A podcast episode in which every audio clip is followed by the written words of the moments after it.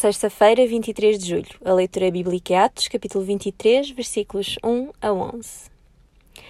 A discussão tornou-se tão violenta que o comandante chegou a recear que eles despedaçassem Paulo.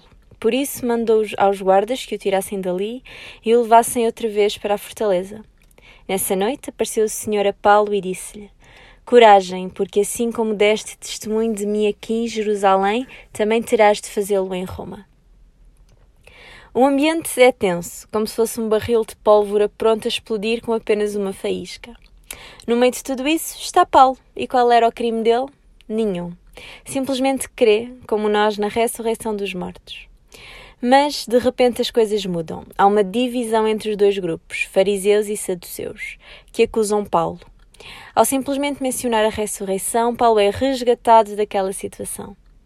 Neste texto aprendemos algo importante. A ressurreição em Jesus é a nossa salvação do temor da morte. E que grande salvação nós temos em Cristo. O profissional Pão do Céu é apresentado pela União Bíblica de Portugal. A União Bíblica é uma organização cristã internacional e interdenominacional que usa a Bíblia para inspirar crianças, adolescentes e famílias a conhecerem a Deus. Para mais informações, visite o nosso site em uniãobíblica.com.